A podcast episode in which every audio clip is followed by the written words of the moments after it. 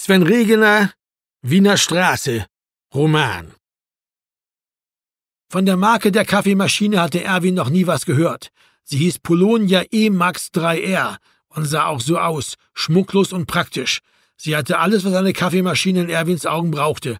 Das Thema Kaffee war für das Kaffeeeinfall ja auch schon lange kein Thema mehr. Eine Kneipe, die um 18 Uhr aufmachte, brauchte sich mit Kaffee eigentlich gar nicht zu befassen, fand Erwin.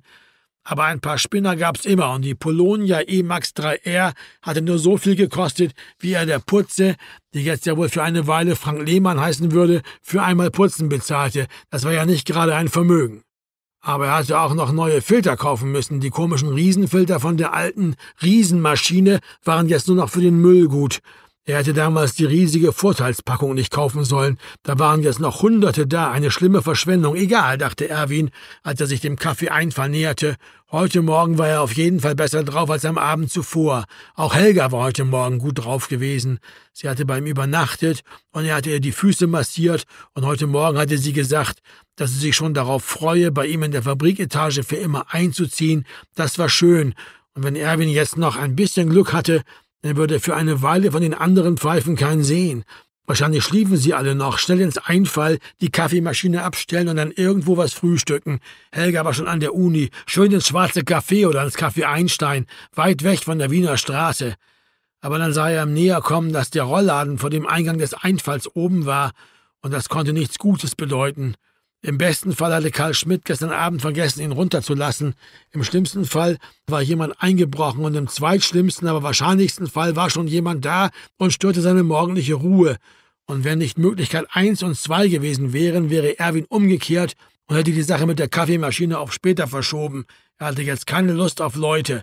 Leute waren die, die einem den Tag versauten. So sah es nun mal leider aus. Aber nun musste er nachsehen, was Sache war. Er beruhigte sich mit dem Gedanken, dass es, wenn es kein Einbruch und keine Schlamperei war, nur Frank Lehmann sein konnte, und er war am wenigsten frech und außerdem fleißig. Die Tür war abgeschlossen und innen steckte ein Schlüssel, das war schon mal gut.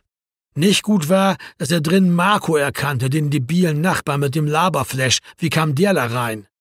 Erwin drückte sich die Nase an der Scheibe platt und beschirmte die Augen mit der Hand, um erkennen zu können, was da vor sich ging.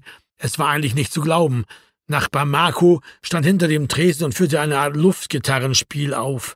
Ein pantomimisches Ballett eröffnete eine imaginäre Kühlschublade, nahm eine imaginäre Flasche heraus, stellte sie auf den Tresen, sagte etwas zu niemandem, streckte die Hand aus, nahm imaginäres Geld von niemandem entgegen und tat es in eine nicht existierende Kasse, die er dann auch noch zuklappte. Erwin wurde ganz krank vom Zusehen, sogar ohne richtige Flasche und ohne richtiges Geld stellte Nachbar Marco sich erstaunlich dumm an. Fehlt nur noch, dachte Erwin, dass er das Geld auch noch pantomimisch fallen lässt und es pantomimisch wieder aufhebt. Er klopfte laut und energisch an die Scheibe. Nachbar Marco hielt inne, schaute zur Tür, erkannte ihn und winkte ihm zu. Mach mal auf, rief Erwin, der Schlüssel steckt. Ich kann von außen nicht aufschließen. Nachbar Marco schüttelte den Kopf, hob die Schultern und wedelte mit den Händen und redete und redete. Ich kann dich nicht verstehen, rief Erwin und zeigte dabei auf seine Ohren. Der andere kam zur Tür, doch immer kopfschüttelnd. Schließ mal auf, rief Erwin. Ich weiß nicht, ob ich aufmachen darf, rief Marco durch die Scheibe. Mach auf, das ist meine Kneipe. Dann mach du doch auf. Du hast doch den Schlüssel, sagte Marco und zeigte durch die Scheibe auf den Schlüssel in Erwins Hand. Das geht nicht, wenn drinnen ein Schlüssel steckt, rief Erwin. Du musst aufschließen. Ich weiß nicht, ob ich das darf. Ich arbeite hier ja nicht. Da fasse ich lieber nichts an. Das ist mein Laden, verdammt. Kann ich nicht verantworten. Dann zieh doch wenigstens den Schlüssel raus. Dann kann ich selber aufschließen. Ich fass den Schlüssel nicht an. Ich hab hier keine Schlüsselgewalt. Mach auf, du Vollidiot.